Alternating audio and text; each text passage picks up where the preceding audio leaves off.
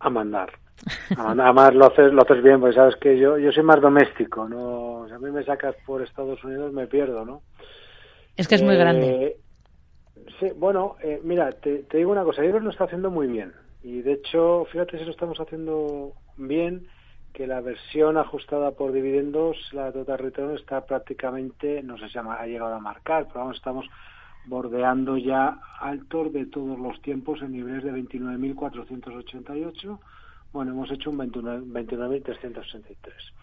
El, el, el, IBEX es curioso, ¿no? El IBEX 35, porque está prácticamente eh, acercándose ya a los altos de, de 2021. Y es importante, porque tiene ahí una zona eh, altamente relevante, 9.300 puntos. ¿eh? Eh, si yo analizo el IBEX, solo el IBEX como tal, la versión Press Returns, puedo tomar las referencias que tiene. Y es verdad que viene más o menos a coincidir con una zona clave, aunque no sea de altos de todos los tiempos con la Total Return. ¿En qué sentido? Bueno, pues eh, primero porque está atacando, prácticamente ha roto una directriz bajista que trae desde hace, pues fíjate, desde 2015, condición necesaria y luego condición suficiente. Condición suficiente sería superar esos 9.300 puntos. No cabe duda que si superamos 9.300 puntos como número redondo en el IBEX 35 y la versión Total Return supera la zona 29.500, mi buen amigo Carlos Doblado no me vendrá a enmendar la plana y decirme mm. que no puedo utilizar el IBEX 35, la versión Price Return. ¿Por qué? Porque ambos estarían superando referencias eh, aparentemente claves de medio de medio plazo. ¿Qué es coincidente en el tiempo? Pues es coincidente. Pero es coincidente no solamente en el IBEX 65, ojo, cuidado con lo que está pasando en Estados Unidos, que ahora iremos, iremos a verlo. Em, el aspecto es muy positivo, eh, no cabe duda, y tú lo has dicho, Santander y BBVA, los bancos en general lo están haciendo francamente bien. El sectorial bancario, las dos referencias que yo manejo, eh, que además por lo que he podido comprobar no son las que manejan en otros en otros sitios, pero yo manejo, a mí me va bien el SX7 y el SX7R. Em, ya superaron, y esto es importante, los altos de marzo de 2022. Los altos de marzo de 2022 que la gente eh, se haga eh, fin se haga su propio dibujo y, se, y, vea o intente ver que esa es la zona que se rompió eh, marzo 2022 cuando caía cuando Putin iniciaba empezaba a bombardear a invadir a invadir eh, eh, Ucrania ¿no? y además es ahí cuando la Reserva Federal ojo empieza a subir tipos de interés. No olvidemos que hoy va a subir tipos de interés de nuevo no la, la Fed. Bueno después de esa caída hemos vuelto y la hemos superado al alza. El hecho de que los selectivos es decir el DAX el Eurostox el FTSE italiano el CAC 40 de París todos hayan superado los altos de 2022, perdón, de, de, marzo de 2022, significa que han roto el lateral por la parte de arriba. El lateral por la parte de arriba. Recordar por enésima vez que este lateral se rompió por la parte de abajo, en septiembre. Y no pasó nada, no pasó nada porque los bancos no la rompieron. ¿Cuál es la diferencia ahora? Que al romper los selectivos europeos el lateral por la parte de arriba, como los bancos sí lo han hecho, lo hacen en convergencia el matiz es eh, importante. ¿Esto qué significa? Que el movimiento debiera ser bueno.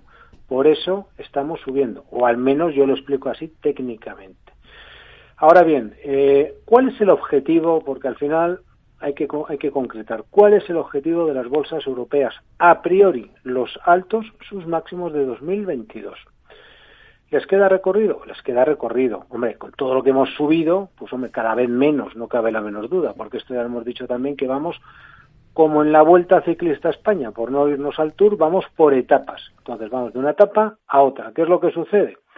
Pues que si yo ahora mismo tengo que subir los lagos de Covadonga, que es una etapa muy complicada, pues es ¿qué significa? Porque estamos en esta etapa atacando resistencias importantes muy importantes. Claro, yo lo que no sé es si vamos a conservar el mayor de amarillo, quiero decir, en este en esta escalada, porque a lo mejor aquí aquí pinchamos.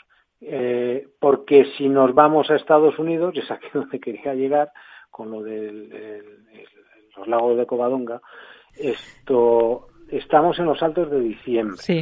Los altos de diciembre del año pasado que son la primera gran zona de resistencia que tienen todos los índices estadounidenses Eh, aquí se ha venido hablando también de que necesitábamos un spike de volatilidad, es decir, mientras el VIX no se disparara, pues no podía haber un suelo. Digo, pues yo no digo que no sea así.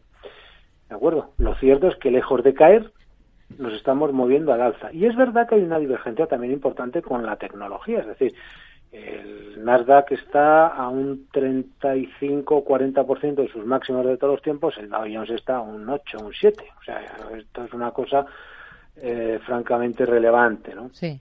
Ahora, la pregunta cuál es es bueno, más allá de que pueda haber argumentos para pensar, que yo no digo que no, ¿eh? que la bolsa pueda caer, especialmente desde el lado macro y fundamental, digo macro y fundamental, porque desde el lado técnico, lo único que podemos decir es que hemos ajustado el alza nació en marzo de 2020, que es el de la pandemia, porque todo lo demás, en fin, bueno, pueden ser deseos, pues es, no, no sé, yo en fin, son, son cosas que yo no, no alcanzo a entender. Digo porque no hay elementos técnicos que nos digan que estamos ajustando el alza desde marzo de 2009, que esa será la, la buena, cuando tengamos esa caída, que por supuesto, apúntatelo, Rocío, nadie te lo advertirá. ¿eh? O sea, me refiero cuando digo que nadie te lo advertirá, porque mm. aquí hemos venido todos a cantar la caída, y, y, no, esto no, insisto que el mercado lo que no va a hacer es lo que todos, todos digamos.